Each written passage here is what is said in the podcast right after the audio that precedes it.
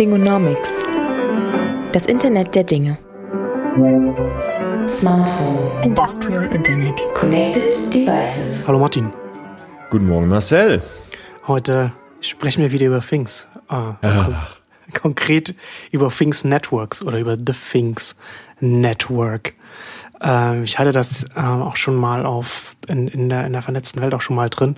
Things Network hat ja hat in Amsterdam ein LoRaWAN-Netzwerk aufgebaut, also ein Datennetzwerk für Internet of Things.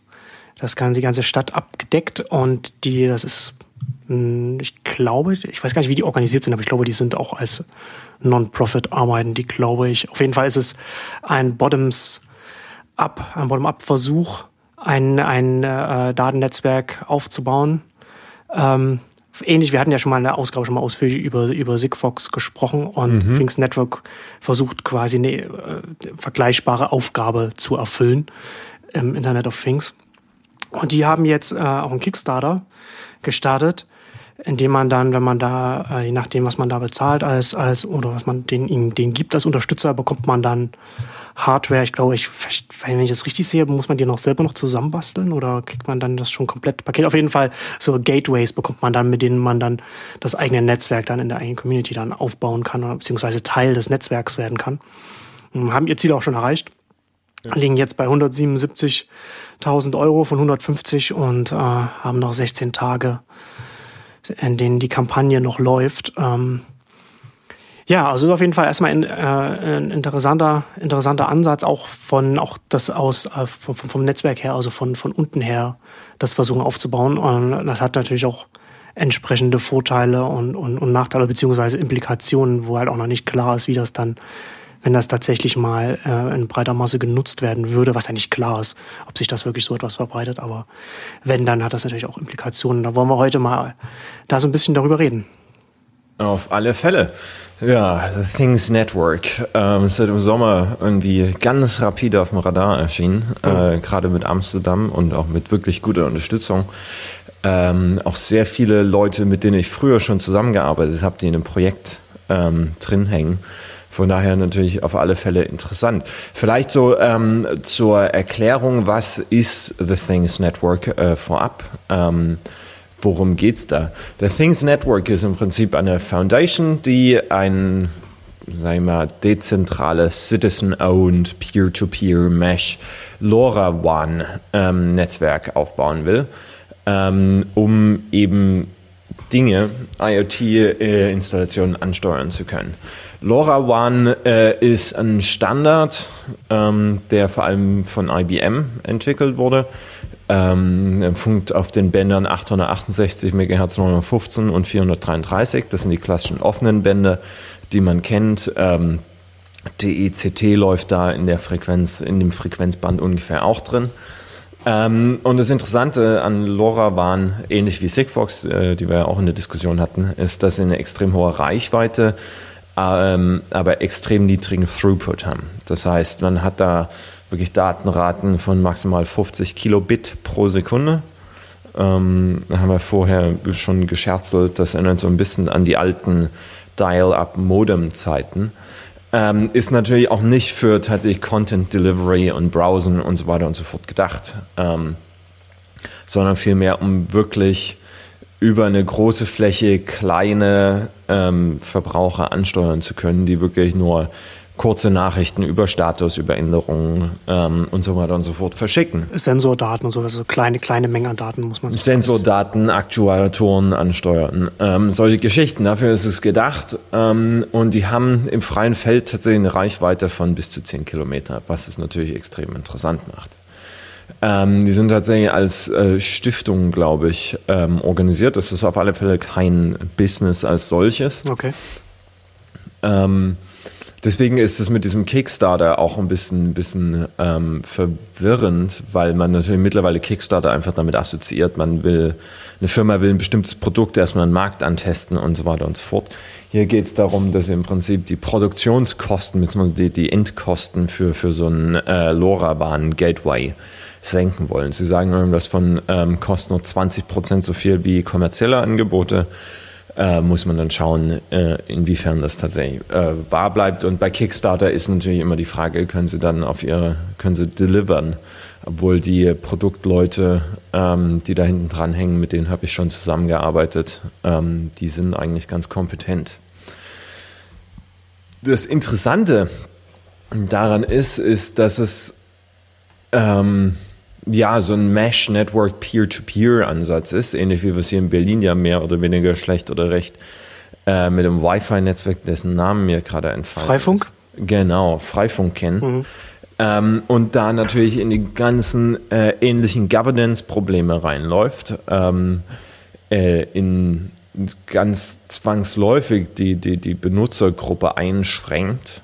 Ähm, etc. pp. Ähm, es ist halt wirklich so ein Commons-Problem im Endeffekt wieder. Ähm, und die Frage ist tatsächlich für mich da das am interessantesten, wie kommt man da, also welche Governance-Modelle gibt es, mhm. um Bandbreite irgendwo vernünftig zu verwalten, mhm. um, um Ausbau zu gewährleisten, um Uptime auch zu gewährleisten. Viel mehr als ein Kickstarter und, und der eigentliche Gateway. Ähm, ja. Ja, ja, also ich, ich glaube, dass man, ich glaube, dass man das auch so ein bisschen auftrennen kann. Ne? Also du hast natürlich dann auch dieses, die, die Tragedy of the Commons Frage, wenn das jetzt äh, groß werden sollte und dann, und, dann, und dann vielleicht auch Flaschenhälse entstehen. Ne? Ähm, aber ich glaube jetzt, ich glaube, Frei, Freifunk ist, ist ein gutes Stichwort, weil man, weil man da ja, das heißt erstmal ein, ein interessanter, interessanter Ansatz, um, um Internetzugänge äh, verbreitet anbieten zu können. Ähm, aber da sieht man halt auch, dass es ganz schnell passiert, wenn, wenn, wenn so etwas aus einer Community heraus gemacht wird, dass die Community sich ganz oft wenig Gedanken macht über, über Nutzer, die nicht dem Nutzungsverhalten entsprechen, das, das in der Community vorherrscht. Also, also um es konkret zu sagen, so Freifunk ist äh, schon sehr, das sind ja, das sind ja dann halt Nerds und Geeks, die da, die da sitzen und, und die äh, Freifunk gibt es jetzt schon eine Weile. Und das ist in der Zeit ist es nicht einfacher benutzbar geworden. Also nicht einfacher geworden für, in Anführungszeichen, normale Menschen Teil des Netzwerks zu werden. Zumindest mhm. nicht so, dass es, dass es jetzt eine, eine breite Verbreitung hätte bekommen können. normalerweise, wenn man sich das, den Kontext in Deutschland ansieht, in, in dem es na, kaum wenig öffentliche WLAN-Netzwerke gibt aus verschiedenen politischen Gründen, wäre es ja eigentlich theoretisch wäre es so durchaus, würde es einen, einen Nachfrager dafür geben oder würde es ein, ein ein Vakuum geben, das ich, das ich damit schon füllen könnte oder zum Teil füllen könnte. Und diese Verbreitung hat es einfach nicht. Und ich glaube, dass das zum Teil daran liegt, dass Freifunk ähm, einfach zu wenig, es zu wenig benutzerfreundlich macht. Und was ähnliches, eine ähnliche Gefahr oder eine vergleichbare Gefahr könnte man auch beim Things Network sehen, dass man sagt, ich glaube, du hast ja das auch, ähm, du hast ja auch in unseren Notizen auch den, den Artikel von Ben Ward auf Medium auch verlinkt, in dem er halt auch sagt, du kannst nicht du sollst dich nicht, ich weiß nicht, wie es, wie gar nicht, ob Technology Lust oder so, ne? Also, dass man halt einfach nur, dass man es einfach nur äh, äh, quasi cool findet, an der Technologie zu arbeiten, das Netzwerk aufzubauen. Das reicht nicht. Man muss sich auch über die Applications Gedanken machen, ja? Also, mhm. was, was, was ist die Nutzung? Was, was kann man überhaupt für die, für die lokale Community, was, was kann man da anbieten? Das sind halt, halt eben, eben verschiedene Sensordaten, äh, wie man die Umwelt halt ähm, quasi messen kann und dann, und dann auch entsprechend dann Feedback geben kann. Also zum Beispiel, wenn, wenn Überschwemmungen stattfinden oder sowas. Ne? Also was, wo verschiedene Sachen, die man einem messen kann, die für eine lokale Community, für eine Gemeinde interessant sein kann. Dann wird es interessant, so etwas umzusetzen. Nicht einfach sagen, hier guckt mal Internet of Things, Netzwerk. Da wissen die meisten Leute gar nichts damit anzufangen. Und das ist, glaube ich, ganz oft so ein Problem, wenn man aus so einer, von so einer Community-Reihe erstmal am Anfang erstmal kommt, sowas aufbauen will, dass da zu wenig über über die Use Cases nachgedacht wird, die Applications. Also wofür wird es dann einfach eigentlich genutzt, die Technologie, die man aufbauen will? Ähm, was zum Großteil ja auch daran liegt, dass man äh, eben das nicht, nicht äh, vorwegnehmen will. Man hat ja selber keine Ahnung. Das ja. ist ja, ähm, das ist ja so der Klassiker in, in, im, im, adaptierten äh, ähm, Carlotta Perez Model, ähm, dass man sagt, das so klassischerweise wird Infrastruktur ähm, ausgerollt äh, durch, durch effizienzgetriebene, tatsächlich Use-Case-gebundene industrielle äh, Verbraucher die wirklich eine ganz klare Monetarisierungsstrategie sofort dahinter haben. Dadurch wird eine Infrastruktur aufgebaut, die dann im Prinzip die äh, Experimentierung günstig macht. wo man dann neue Verhaltensweisen irgendwie äh, auf Verhaltensweisen iterieren kann. Bestes Beispiel Internet. Ne? Am Anfang war es so das reine Publishing-Modell und über die Effizienzgewinne ist es groß geworden. Und dann war es auf einmal so günstig nach dem Crash, ähm, dass man mit so Sachen wie Facebook, äh, Friendster und so weiter und so fort rumexperimentieren konnte, um neue soziale Verhaltensweisen aufzubringen.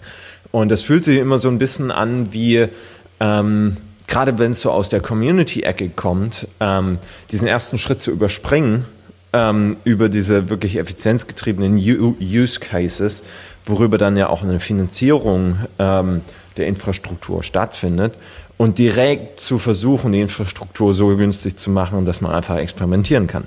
Was ja auch äh, interessant ist, äh, sinnvoll ist. Nur dann hat sich diese Infrastruktur halt noch nicht einmal bewährt. Und dann kommen wir genau in diese Governance-Modelle äh, und, und Probleme.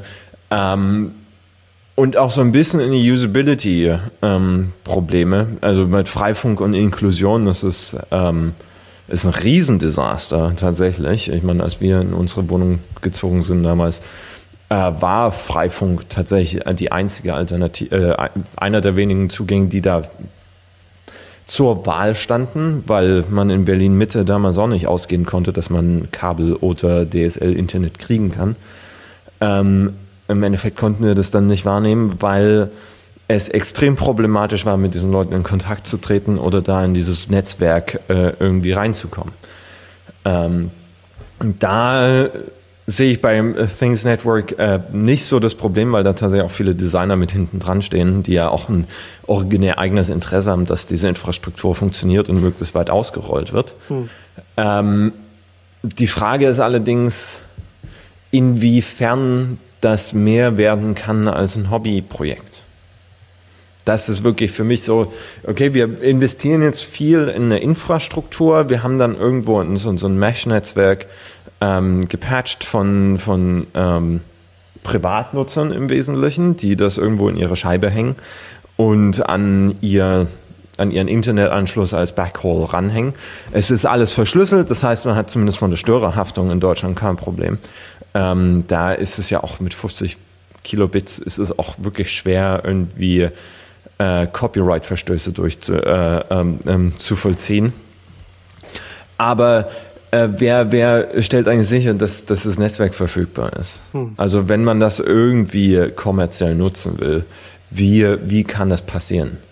Ähm, und das ist so das große Problem, was ich äh, mit so vielen Internet of Things ähm, Anwendungen und in diesem Falle dann auch Infrastruktur habe, die aus Community-Gesichtspunkten kommen, ist, dass im Pfad das in eine, eine wirklich nachhaltige Struktur zu, zu, zu, umzuwandeln und zur Nachhaltigkeit gehört halt auch ein Gewinn. Ähm, das fehlt. Hm. Also es gibt hier keinerlei Garantien, dass dieses Ding in fünf Jahren noch funktioniert, was für mich also irgendwie kommerziellen Anwender, der dieses freie Netzwerk auch unterstützen würde, wo dann jeder mitarbeiten kann, es unmöglich macht, meine, meine Produkte darauf auszurichten. Ja. Äh, was ist, wenn der eine Privatanwender, der halt den einzigen Node da oben im Prenzlberg hat, ähm, keine Ahnung, Familie gründet, umzieht? Dann habe ich da auf einmal einen weißen Fleck. Äh, mit wem kann ich eigentlich in SLA eingehen, das sicherstellt, dass meine Geräte funktionieren? Hm. Das ist alles ungeklärt und ähm, Klar ist es jetzt vielleicht etwas zeitig, das, da, darüber nachzudenken, aber das sind so die wirklich wichtigen Fragen. Viel mehr noch als die technische Spezifikation, auf welchem Band fun äh, funkt das. Ja, aber das ist doch eine, ist ja eine, mehr eine Frage der Verbreitung. Ne? Und das, das Ziel von so ist, ist natürlich auch da und, und, und das würde man natürlich gerade, wenn man so mit so einem, mit so einem Peer-to-Peer-Ansatz hofft man ja, das auch zu erreichen, dass man vom Netzwerk her auf eine, auf eine Redundanz kommt, die eben die Sicherheit dann bringt, die, von der du sprichst. Also, dass man halt dann nicht eine Person im Prenzlauer Berg hat oder einen Haushalt, sondern dass dann eben, keine Ahnung, Tausende quasi Teilnehmer sind und, und auch, und auch Nodes, Nodes in diesem, in diesem Netzwerk und man dadurch so eine Redundanz herbekommt, dass man selbst wenn da mal keine Ahnung, ein, zwei oder vielleicht selbst ein Drittel ausfällt, dass das Netzwerk immer dann immer noch steht. Und dann finde ich natürlich dann, und ich finde ich finde es halt interessant, dass man sagt, okay, das ist halt sozusagen die Basis. und dass man dann äh, darüber nachdenken würde, äh, im, im nächsten Schritt, das ist ja, ist ja, ist ja eine klassische Infrastrukturfrage und dann hätte es natürlich dann auch von, von staatlicher Seite würde es halt Sinn ergeben, dass man da dann noch zusätzlich da noch das, das mit unterstützt von der Infrastruktur ähm, und dann zum Beispiel sich auch die Verbreitung anschaut und dann guckt, okay, an welchen Punkten, wenn jetzt erstmal, na, kann man ja, kann man ja lokal von Community zu Community gehen oder Stadt zu Stadt oder doof, doof, wie auch immer, Gemeinde, Gemeinde. Und dann sagt, okay, hier haben wir das, hier haben wir äh, so viele Redundanzen und, hier haben wir die Abverbreitung äh, und hier ist es, und hier ist es vielleicht, da kommen wir an einen Schwellwert, wo wir sagen, den, den wollen wir mindestens und wenn wir den nicht erreichen, dann wird von staatlicher Seite da noch was, quasi noch was hingestellt, das sicherstellt, dass eben die Sicherheit dann auch äh, gewährleistet ist, die du, die du ansprichst. Hm. Aber ist das dann mit diesem tatsächlichen Community-Gedanken noch? Also dann haben wir ja wieder eine halbstaatliche Infrastruktur. Ja, aber das was was äh, ich, äh, da verstehe mich nicht falsch. Ja. Ähm, gerade gerade mit den Geschichten, die wir gerade um die Netzneutralität haben, äh, denke ich nicht, dass das die schlechteste Lösung wäre, ähm, tatsächlich sowas als öffentliche Daseinsvorsorge zu sehen und hm. äh, ähnlich wie äh, äh Stromnetze und, und Wasserbetriebe wieder wieder rückverstaatlicht werden ähm, den, den Breitbandausbau einfach als, als eine staatliche Kernkompetenz anzusehen und das, den, ähm, das einfach als Infrastruktur zu renationalisieren. Ähm, da könnte man das dann mit runterfassen. Ähm, da hätte man allerdings dann zumindest einen Ansprechpartner. Äh, ich denke, das ist immer das große Problem bei so Community-Initiativen, ähm, dass halt ja, man geht immer davon aus, okay, dann will, wollen Leute irgendwie was voneinander bas äh, was, was basteln und, und ihre eigenen Use Cases ausprobieren. Aber dass sowas, der Schritt von diesem Prototypen zur, zum tatsächlichen Produkt, ich habe es im, im, im, im Smart Home Bereich immer gesagt, also n gleich 1 ist, ist, ist ziemlich einfach. Hm. Also was für dein eigenes Haus zu bauen, für deine eigene Wohnung, ja. dass das irgendwie funktioniert, das ist gar nicht so komplex ähm, das zu abstrahieren, dass es auf arbitrary numbers of n funktioniert, ähm, dass das dann auch in allen möglichen ähm, Randumgebungen, Boundary Conditions funktioniert. Also wenn du in einem ein, Zwei-Zimmer-Wohnung, Drei-Zimmer-Wohnung, eine Etage äh, wohnst, da hast du halt komplett andere Infrastrukturansprüche für dein Smart Home als in einem Einfamilienhaus oder Mehrfamilienhaus, Maisonette oder was weiß ich. Ja. Ähm, und das Problem, was ich immer habe, ist, ist mit so Community-Initiativen. Klar, jetzt, wenn das so global wird, ähm, hast du zumindest einen Standard, auf den du dich verlassen kannst, aber selbst das ist nicht notwendigerweise gegeben, weil LoRaWAN in den US natürlich auf einem anderen Band funken muss als in, in Europa. Ähm, sondern auch, dass, dass das ganze Konzept so weit äh, nur an die Community gegeared ist, dass jeder, der irgendwie kommerziell ähm, damit arbeiten will, äh, davon erstmal die Finger lassen wird, weil er eben keine, keine Garantien haben kann, dass das, dass das Ding funktioniert. Mhm. Und dann hast du halt das klassische Modell, das klassische Problem, was wir leider so oft haben mit Community-driven ähm, Open Source äh, und so weiter und so fort, dass kommerzielle Anbieter das nutzen, erstmal ein bisschen rumexperimentieren, die Infrastruktur so weit sehen, dass es, äh, dass ihr erstmal, ne, macht ihr mal, lernt ihr mal, wir nehmen die Learnings dann mit äh, und dann sie an den kommerziellen Anbieter wenden und das Ganze äh, so machen, dass sie das Community eigentlich gar keine Chance mehr hat. Hm. Ja, ja, also ich frage mich halt, ob man, ob, ob man, ne, ob man dann in dem Feld hier nicht auch eine ähnliche Entwicklung sehen wird. Und das ist, finde ich ja grundsätzlich jetzt nicht schwierig, wie man es, wie man es zum Beispiel von der Standardebene und der Verbreitung und der Nutzung dann von den Unternehmen, die es dann nutzen, quasi wie man das, wie man das bei E-Mail sieht. Ne? Also hast halt, du hast einen, du hast einen Standard, in den auch jeder, da kann jeder auch kann seinen eigenen E-Mail-Server aufsetzen oder bei seinen E-Mail von einem, von, von einem kleinen Hoster haben, aber die meisten sind dann eben bei einem Gmail und, und so weiter und, und, und nutzen das. Aber das kann dann trotzdem miteinander noch, noch kommunizieren und ein Gmail ist halt auch nur dann für dich benutzbar und sinnvoll, wenn, es, wenn du nicht nur mit anderen Gmail-Nutzern E-Mails austauschen kannst, sondern E-Mails mit jedem. Und sowas ist bei so einem Netzwerk, ich, ich weiß halt nicht, ob, das, ob man das vergleichen kann oder ob es sich, ob es sich anders abspielen wir, wir, wir reden ich, da halt, Entschuldigung.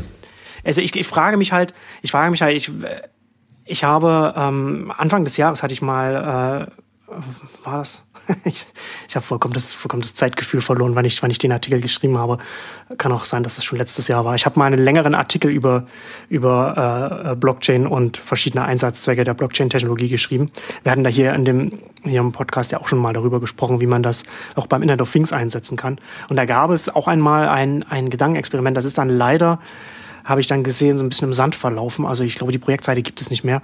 Aber die, die Idee, so die Blockchain, also so das Dezentrale zu nehmen und, und da und das auch direkt in den Standard zu implementieren, so dass man sagt, jeder, der das, der sich an diesem Netzwerk beteiligt, an diesem Standort beteiligt, also quasi Traffic benutzt, ähm, jetzt in dem, in dem Sinne also auch gleichzeitig die, die, die, die gleiche Nutzungs Größe wiederum bereitstellen muss. Also dass du sagst, okay, ich nehme, was ich rausnehme, muss ich wieder bereitstellen, damit ich überhaupt erst was rausnehmen kann. Und also dass man halt sozusagen dezentral sicherstellt, dass dieses Netzwerk von jedem Teilnehmer aus weiter, weiter wachsen kann. Und dann, wenn das in dem Standard, in, einem, in, einem, in so einem Standard drin ist, dann ist es auf Standardebene theoretisch relativ egal, ob die Teilnehmer dann äh, große kommerzielle Unternehmen sind oder kleine, kleine Privatnutzer, weil alle das, wie sie sich da an diesem Standard, an diesem Netzwerk, auch wenn es sehr dezentral ist, beteiligen, das, was sie rausnehmen, auch wieder reingeben, also sozusagen äh, ein, ein, ein, ein Node werden, der, der in jede Richtung geht und das Netzwerk dann stärkt.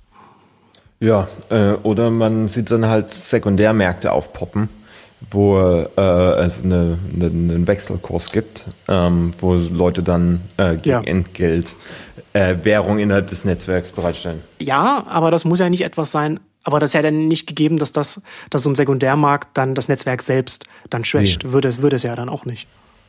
Ähm, zu dem vorherigen Punkt noch, ähm, The Things Network ist halt äh, zu E-Mail auf einem ganz anderen OSI-Layer. Ne? Ähm, hm. Äh, der Datentransport ähm, äh, bei The Things Network ähm, läuft, glaube ich, über MQTT. Ähm, dieses Telemetrieprotokoll äh, von IBM entwickelt, was relativ weit verbreitet ist. Ähm, und in den ganzen Standardsdiskussionen und, und den, die, die, die ähm, ja, Übergangspunkte, Gateways, ähm, hatte ich ja auch schon drüber geschrieben. Ähm, da müssen wir jetzt, glaube ich, nicht noch groß einsteigen. Ähm, denn, denn das ist ein Riesenproblem. Ähm, und das ist ein Riesenthema. Da können wir, glaube ich, auch noch unzählige Podcast-Episoden zu füllen. ähm, es bleibt mit The Things Network auf alle Fälle äh, interessant zu schauen, inwiefern die Verbreitung tatsächlich stattfindet. Ähm, und vielleicht wird es ja dann einfach über, über Developer Uptake ähm, äh, funktionieren, dass es, ja. dass es adoptiert wird. Ähm, darf man ja auch nicht äh, unterschätzen, wie oft das stattfindet. Ähm, denn die, die Leute, die Lösungen für Unternehmen entwickeln, sind in der Regel auch nur Entwickler, die schauen, welche neuen Technologien sie benutzen können. Ähm, das läuft ja nicht alles nur über Waterfall und per Order Mufti, dass man von uns sagt, ihr müsst jetzt aber das benutzen. Ähm, dann würde Slack ja bis heute keine Traktion haben, wenn es nur so ginge oftmals ist dann doch die normative Kraft des Faktischen auch für Unternehmen zu groß. Ähm, das bleibt auf alle Fälle interessant zu, zu beobachten. Ähm, für, für, für Bastler ist es natürlich ein, ein Geschenk. Ne? Ähm, Im besten Fall hast du irgendjemanden in deiner Ecke, der halt die 200 Euro für den Gateway ausgegeben hat. Äh, und dann brauchst du nur noch ein Breadboard oder was, äh, äh, äh, die haben, glaube ich, ein Arduino Uno adaptiert. Ähm, ja. und, und noch direkt ein kleines ähm, Ding zum Rumspielen. Äh, wie heißt's? The Things Node. Äh, sowas für relativ wenig Geld und kannst dann halt rumspielen. Äh, nutzt äh, somebody else's infrastructure. Äh, ist natürlich perfekt. Ähm, für, für größere Installationen, wie gesagt, sehe ich halt noch, noch die Probleme, ähm, die auch Bitcoin und Blockchain so schnell, glaube ich, nicht ohne weiteres lösen kann. Ja, ja, klar. Ähm, also was ich bei einem Things Network inter interessant finde, ist, also ich sehe es ja, ich sehe das alles ähnlich wie du. Ähm, Im Vergleich zu anderen Community-Ansätzen hat Things Network den Vorteil, dass sie mit Amsterdam schon, schon eine Metropole haben, die sie die sie abdecken. Und das kann natürlich dann auch so ein Testbed sein, ne? wo, wo ja. ein bisschen dann auch was kommen kann. Wo da, wo daraus dann halt auch schon, da zumindest auch lokal ein paar Sachen umgesetzt werden, die dann vielleicht auch noch woanders dann. Also aber selbst da sind ja, äh, um wieder auf die erste Konversation, die wir dazu hatten, äh, das, den ersten Punkt zu kommen, mhm. selbst da gibt es bislang äh, sehr, sehr wenige Use Cases. Ne? Ja. Wofür wird das eigentlich genutzt? Äh, Leak Sensors äh, für dein Boot, ja Super. Aber das ist doch auch jetzt noch gar nicht so lang. Ne? Das ist ja jetzt erst seit, seit, dem, seit diesem Sommer ist, ist jetzt die, ja. die Abdeckung da. Ne? Also genau. da muss man dann halt schauen, da wird es dann interessant, wie sieht es dann in einem Jahr aus, wenn es das, wenn's das Netzwerk dann ein Jahr lang gegeben hat. Dann auch natürlich die Frage, ist das Netzwerk dann in einem Jahr, deckt das dann überhaupt noch die ganze, die ganze Stadt ab? Gibt es dann, wenn, wenn ja, was, was, was für Use Cases, äh, was für Einsatzzwecke hat, haben sich dann da entwickelt?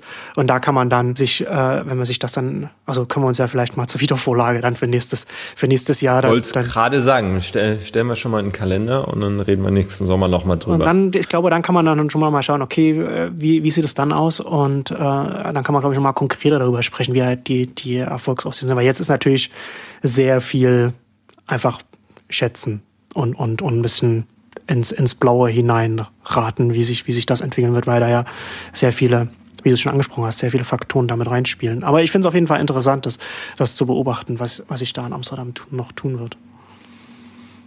Gibt es denn da noch irgendwie so Vergleichbares, was ähnlich aus, aus Community heraus, so Projekte, die, die so etwas versuchen? Gibt es da irgendetwas? Ähm, direkt auf IoT ähm, wäre mir jetzt spontan keins hm. bekannt. Hm. Es gibt halt mehrere so Wi-Fi-Mesh-Netzwerk-Initiativen. Ja. Äh, das sind nicht nur die Freifunker hier in Deutschland. Ja, es gibt da in Spanien ein relativ großes Netzwerk. Ähm, in Griechenland gibt es ein paar. Das ist auch was, äh, wenn ich mal wieder Zeit habe, ich mir unbedingt anschauen will, wie, wie die von der Organisationsstruktur, von der Langlebigkeit, Zuverlässigkeit und so weiter und so fort funktionieren, welche Governance-Modelle dahinter stecken. Ja. Denn ähm, an diese Peer-to-Peer-Modelle, ich, ich bin jetzt hier erstmal kritisch, weil ich natürlich aus einer Perspektive komme, die Zuverlässigkeit und kommerzielle Anwendung auch irgendwo äh, mit in Betracht gezogen sehen will. Ähm, nichtsdestotrotz finde ich das natürlich wahnsinnig spannend. Ähm, und wenn da Governance-Modelle dahinter stehen, die es wirklich nachhaltig machen, ist es ja wirklich eine interessante Geschichte. Dafür muss man dann allerdings erstmal schauen, wie die Economics dahinter aussehen und funktionieren. Ja, das ist auf jeden Fall noch, äh, noch, noch ein guter Hinweis. Ich hatte in, in einem Neunetzcast mit Hannes Kleske vor sehr langer Zeit hatten wir da mal über, die, über verschiedene Mesh-Netzwerke gesprochen. Gerade Griechenland gibt es da durchaus. Ist das sehr, sehr interessant, dass da äh, so ein lokales Netzwerk äh, sich da gebildet hat von Leuten, die zwar dann auch noch Router haben, aber sich das sich den Internetzugang äh, zu dem Zeitpunkt damals nicht mehr leisten konnten und da hat es dann in, äh, hat es dann äh, auf, auf der lokalen Ebene sind da sehr viele Angebote entstanden, dass es da sogar dann äh, schon auch eine, eine Suche über diese über dieses lokale Netzwerk hin dann auch gegeben hat. Also ganz ganz interessant. Ähm, verlinke ich dann auch in den Show Notes, wer sich dann die alte Ausgabe da nochmal anhören möchte. Ein Community Intranet. Ja, genau. Genau. Also auf jeden Fall auch eine auch eine spannende Entwicklung. Müsste man sich tatsächlich mal anschauen, wie das jetzt aussieht nach mittlerweile auch einer, einer, einer längeren Zeit, in der das existiert. Gut, ähm, aber für heute kommen wir zum Ende äh, mit, mit Fingonomics und wir setzen Things Network auf Wiedervorlage spätestens im Sommer. Und dann spätestens in einem Jahr. Genau. Wie gesagt, äh, das Kickstarter läuft noch bis 20. November. Es Kann man sich noch derzeit 177.129 Euro von dem 150er Ziel ist also durch. Äh, kann man sich anschauen. Äh, wir verlinken es in den Show Notes. Genau. Vielen Dank fürs Zuhören und bis zum nächsten Mal. Ciao. Bis zum nächsten Mal. Tschüss.